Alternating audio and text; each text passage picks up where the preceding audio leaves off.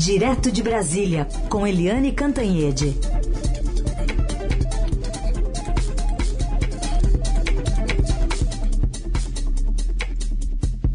Ah, e vamos falar também do presidente que não gosta de máscara em criancinhas. Mas, Eliane, bom dia. Bom dia, Raíssa, Carolina, ouvintes. Bom dia, Eliane. Vamos começar então sobre é, abordando a CPI, né? Porque hoje o deputado Luiz Miranda promete entregar documentos que comprovem irregularidades no processo de aquisição da vacina Covaxin a oitiva dele do, do irmão dele deve começar logo mais agora no Senado. E esses documentos aí podem trazer novidades, né? Ou pode ter mais gogó do que documentos. A gente vai acompanhar, né? Olha, é, tá difícil ser só gogó, viu, Carolina?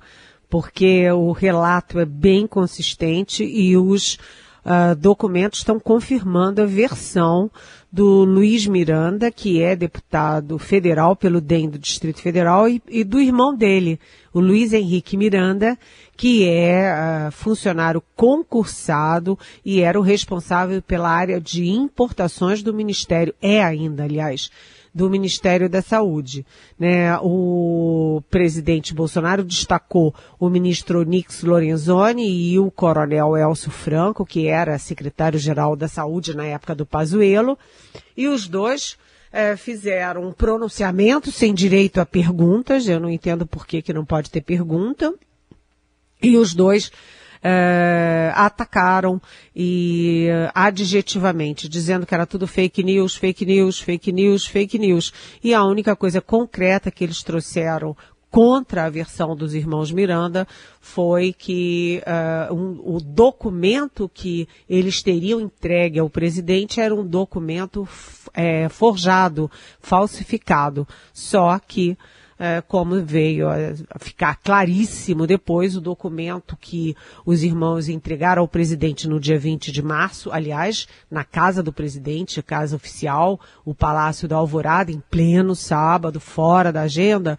é um documento real, não tem nada de falsificado e, aliás, continua até hoje no site do Ministério da Saúde. Então, o discurso do Onix Lorenzoni e do Elcio Franco evaporou né? Porque era o discurso da fraude, não tem fraude nenhuma.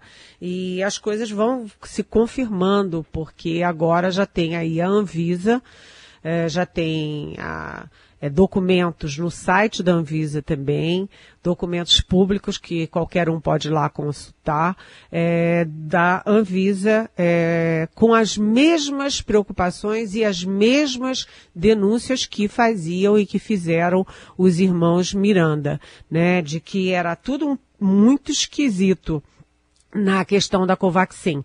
A própria Anvisa, é, como os irmãos Miranda, anotou, registrou problemas na nota fiscal, é, previsão de envio de doses em cima do prazo de validade das, das vacinas, é, falta de certificados de eficácia, eficácia, certificado de segurança e certificado de qualidade no padrão que a ONU, a OMS, a Organização Mundial de Saúde, exige.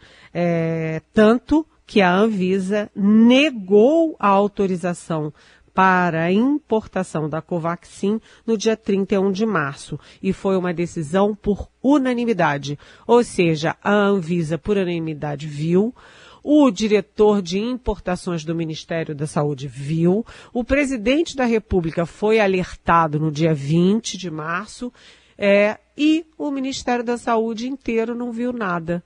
Esquisita essa história e hoje isso vai é, ser não dito e lido, mas vai ser falado ao vivo em cores para todo o Brasil na CPI da Covid.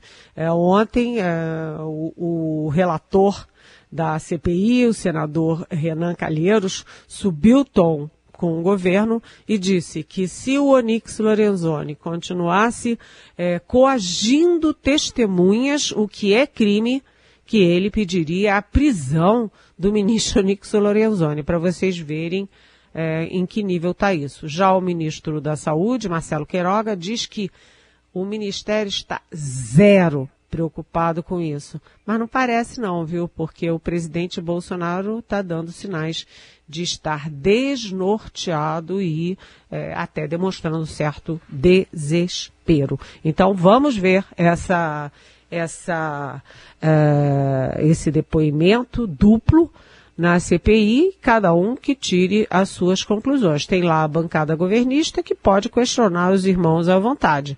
E eles é que respondam. Agora, os documentos e a narrativa dos irmãos Miranda estão dando de 7 a 1 ou 7 a 0 para o governo. Aliás, como a própria CPI até agora.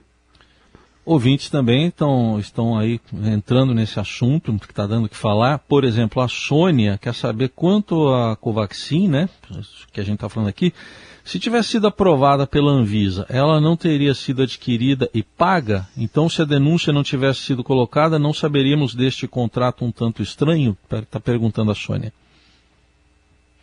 Oi, Sônia. Um tanto estranho é muito estranho, né? Muito estranho. E sabe, uma outra coisa que é estranha é que a nota fiscal que foi apresentada, ela é diferente, toda diferente do contrato que foi assinado. Porque você sabe, né, Sônia, que o contrato foi assinado, né, e previa 20 milhões de doses em cinco entregas. E a nota fiscal só fala em 3 milhões de doses tudo estranho. E, além de tudo, tem aquela questão que foi manchete do Estadão, que foi o primeiro jornal a dar uma manchete com essa história. É, prime o primeiro preço é, ofertado ali pela Precisa, que é a representante da Covaxin, e é uma empresa também cheia de suspeitas, né? É, primeiro contrato previa um, e, um dólar e pouco por dose e no final as doses ficaram em 15 dólares cada uma, ou seja, um aumento de mil por cento e a Covaxin, que não é aceita em lugar nenhum do mundo, que ninguém sabe de jeito que é, de uma, de um atravessador aí de má fama. Com tudo isso, é a mais cara de todas. Olha, é, é tudo muito esquisito. E o governo está dizendo, ah, zero preocupação? Mentira. Tem muita preocupação sim, porque tudo que não tem resposta é, complica a vida de governantes, não é? Não tem resposta e tem ataques, né? Ontem o presidente Bolsonaro acusou o deputado Luiz Miranda de querer desestabilizar o governo. No entanto, afirmou que até pode haver roubalheira no caso denunciado pelo parlamentar, mas que é, precisa de investigação, diz que nada foi alertado a ele pelo deputado Luiz Miranda. Vamos ouvir. Se tiver roubalheira no governo, ministério qualquer, não tem, pode haver. Você não, você não sabe o que acontece lá? Pode haver. Se Deus quiser, não vai ter. A gente vai tomar providência como determinei que a Polícia Federal investigue esse caso desse deputado aí que tem uma ficha, tem uma ficha, tem um prontuário, na verdade, bastante extenso, né? Ele fez isso. Isso aconteceu em março. Quatro meses depois ele resolve falar um. para desgastar o governo. O que ele quer com isso? Andou comigo de moto em Brasília, teve aqui conversando comigo. Eu abro, eu abro as portas aqui da Alvorada para todo mundo. De repente, do nada, o cara vapt Bem, vai ser apurado e com toda certeza, né, quem buscou armar isso aí vai se dar mal. Agora, a corrupção, pessoal, nós não gastamos um centavo com, com vacina. Nem foi aprovado. Não recebemos uma dose de vacina da Covaxin. Que corrupção é essa? O Fábio Bonifácio, nosso ouvinte, Eliane, pergunta: Curioso Bolsonaro depreciar o deputado Miranda dizendo que a sua ficha corrida é grande mas então aceitou o apoio de alguém que sabia ser suspeito? Olha só, é, ele aceitou o apoio, recebia em casa. Se você sabe que a pessoa é suspeita, que a pessoa está enrolada, que tem uma ficha corrida grande, como o presidente disse, você mete a pessoa dentro de casa, mas o presidente vive fazendo isso, né? Se a gente olhar quem vai lá no Alvorada conversar com ele, olha, Roberto Jefferson, é, Valdemar Costa Neto, todos com ficha corrida bastante ali, vamos dizer, conhecida, né? E, e no caso é o seguinte, o presidente diz, ué, por que só agora? Por quê? E não comprou e não chegou? Sim, mas acontece o seguinte, presidente, que tem a nota fiscal, né, tem a nota de empenho, tem o contrato, tá tudo assinado. Aliás, só não foi em frente porque o Miranda é, acendeu a luz vermelha e todo mundo viu que ia dar escândalo. Agora o presidente disse, por que que não, não apurou? Ué, por que, que não apurou? O senhor presidente ouviu a história toda, o senhor estava com o documento na mão e o senhor não fez nada. O senhor é que tinha que ter encaminhado para a Polícia Federal. Aliás, o senhor, segundo a versão dos irmãos Miranda, se comprometeu a levar o caso para a Polícia Federal e a Polícia Federal diz oficialmente que não recebeu nada, nenhum pedido. E agora o que, que o senhor faz, presidente? O senhor, em vez de apurar, investigar quem é que estava querendo levar alguma vantagem nessa história toda à custa de vacina, o senhor vai investigar o deputado e o irmão dele que denunciaram. Olha, isso é inacreditável. E tem mais, viu? Uh, eu me lembro que o Onix Lorenzoni foi o, ali um dos grandes articuladores das dez medidas de combate à corrupção do Deltan Dallagnol. E uma das medidas muito polêmicas que o, o Onix defendia com unhas e dentes era a, o estímulo à delação de colegas. Ou seja, que os funcionários públicos delatassem os colegas. Havia muito temor porque delação por delação você pode usar, por exemplo, duas pessoas estão disputando a mesma vaga, um pode jogar é, uma delação é, de má fé em relação ao outro, né? E agora que o Onix Lorenzoni poderia botar em prática o que ele defendia, ele faz o oposto. Em vez dele aplaudir o, o funcionário, o servidor que denuncia em nome da moralidade, pelo menos é até o, o que se sabe até agora, ele faz o contrário, ele manda investigar quem delatou. Ou seja, é, é aquela história, né? Faço o que eu falo, não faça o que eu faço, né? Agora, Helene, a gente fala aqui de uma decisão de ontem do ministro do Supremo, Gilmar Mendes, que estendeu a suspeição do ex-juiz Sérgio Moro para outros dois processos do ex-presidente Lula. É, é, isso aí mexe muito com, com tudo, né? Porque o Gilmar Mendes decidiu que, que já que o, o juiz Sérgio Moro foi é, considerado suspeito para o caso do triplex do Guarujá, pelo qual o presidente Lula foi condenado e preso. É, isso vale também, essa suspeição vale também para os outros casos. Ou seja, vale também para o sítio de Atibaia e para aquela doação de um terreno, de um imóvel para o Instituto Lula em São Paulo. Então, a gente está é, olhando ali os as decisões do Gilmar Mendes, a gente vê que foram quatro, quatro eixos, né? Ele hum, ele estava dizendo que o bem, primeiro a isonomia, né? Se se era para um para um caso, vale para os outros casos. Segundo, é, ele acha que não houve a liberdade total de defesa, que é fundamental no Estado democrático de direita. É, de direito. Também ele é, disse que aquela, aquele vazamento é, da, da delação do Palocci às vésperas é, do pleito de 2018 também caracteriza uma suspeição que é preciso ver aquilo. E, por último, o, o ministro é, ele destaca, né, na versão dele, que uh, é sempre uma um, um abuso, um abuso de autoridade, que no caso do, do, do Moro uh, é um abuso de autoridade. Portanto, o que, que a gente tem? A gente tem que Lula está livre, leve e solto para se candidatar, o que mexe com o tabuleiro eleitoral, e a gente tem também, primeiro, será que agora o Lula vai entrar com um pedido de reparação financeira, ressarcimento da União? É possível. E segundo, os outros todos condenados pelo juiz Sérgio Moro vão fazer fila e vai ter um tsunami aí na porta do Supremo pedindo para acabar com as suas condenações e todo o dinheiro, aqueles bilhões que foram devolvidos é, na roubalheira da Petrobras. Será que os condenados e presos, além de soltos, vão pedir a devolução? Ou seja, vem aí um tsunami e a gente ainda não consegue saber a dimensão de tudo isso. Eliane, hoje a gente está repercutindo bastante essa pesquisa do IPEC, que mostra que 16 meses para eleição.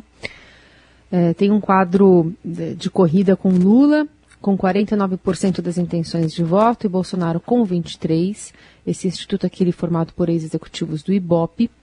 E eu queria te ouvir sobre esse cenário que está sendo desenhado agora, emendando a pergunta do Adriano Agapino, que quer saber é, se nas próximas eleições para presidente, devo votar no candidato que estava preso ou que, no que pode ser preso? Oi, Adriano. É, é, difícil, hein? É uma escolha, escolha de Sofia é, aos, às avessas. Agora, Adriano, isso é, mostra como será essa eleição com essa polarização entre Lula e Bolsonaro, porque o Bolsonaro vai acusar o Lula de ladrão o tempo inteiro, vai reavivar todo o mensalão, todo o petrolão, toda a Lava Jato, e do outro lado o Lula vai é, chamar o Bolsonaro de genocida, de assassino e vai remoer todas as. Aqui, hoje a gente está chegando né, a 510 mil mortes, vai remoer tudo isso todos os erros do Bolsonaro contra isolamento, contra máscara, contra vacina, pró-cloroquina. Ou seja, você não vai saber o que nenhum dos dois quer para a educação, para a saúde, para a economia, para meio ambiente, para a política externa, porque o que estará em jogo é a destruição do outro e não a construção de um programa para o país. Agora, né, já que Carolina citou a pesquisa, é, Carolina, realmente essa pesquisa é avassaladora. E com Lula com 49% das intenções de voto e Bolsonaro com 23%, isso significa que se a eleição fosse hoje, atenção, Bem, é, o fato é que o presidente Bolsonaro perde exatamente todas as regiões. Sul, Sudeste, Centro-Oeste, Norte, Nordeste. Isso é uma surpresa, porque uh, ele ganhar no sul, no centro-oeste e no norte, é, era o, o, que fazia sentido até agora. Isso deixou agora de fazer sentido. A outra questão é, que eu achei também muito importante é que todos os indicadores do Bolsonaro vêm caindo a aprovação dele cai é, em termos de confiança da população, vai despencando, é, de aprovação do governo e aprovação da própria administração dele, Bolsonaro. E se você vê o recorte de hoje é ruim, mas se você vê com a comparação de fevereiro até agora é pior ainda. Significa que ele vem perdendo apoio e até lá, né, até a eleição, tudo pode acontecer, tudo pode ter N fatores que ele possa se recuperar. Mas hoje a situação do presidente Bolsonaro está muito ruim. Presidente Bolsonaro que ontem pediu, mandou uma menina de 10 anos tirar uma máscara durante um evento lá no Rio Grande do Norte, ela obedeceu e pior, depois ele pegou o menininho no colo num outro evento e ele mesmo puxou a máscara, tirou a máscara da criança e mais que isso, falou sobre o assunto na live de ontem à noite, vamos ouvir. A criancinha de dois, três anos usando máscara, pergunte para o seu médico se isso é saudável ou não. Procure puxar a máscara, vê se você está recebendo pela boca ou pelo nariz. Se eu estiver errado, semana que vem eu me desculpo aqui, tá? Mas conversa com o médico. E aí, Eliane? Olha, e aí, é, eu, vocês aí em São Paulo têm uma expressão que eu nunca usei, mas eu vou estrear essa expressão. É, o louco, e eu quero dizer o seguinte, em todos os lugares do mundo, Austrália, Canadá, Reino Unido, Alemanha, França, é, o que vocês quiserem. Os presidentes e primeiros ministros, eles usam máscara, estimulam a máscara e, em alguns casos, obrigam o uso das máscaras. Só que no Brasil nós temos um presidente que se sente acima da ciência, acima dos cientistas, acima da Organização Mundial de Saúde e faz uma barbaridade dessas. Eu simplesmente lamento muito. É, a Bárbara está até lembrando a gente aqui que ano passado ela estava com o filhinho dela, o Giovanni, ele, na época com três anos, foi uma padaria e pediram, não, o máscara, tem que entrar de máscara, não deixar entrar. E é assim que tem que ser. E é assim que tem que ser. Sexta-feira promete, né? Então a gente ainda vai acompanhar muito o que está acontecendo aí por Brasília, mas nós voltamos a conversar contigo na segunda. Um bom fim de semana. Bom fim de semana. Beijão.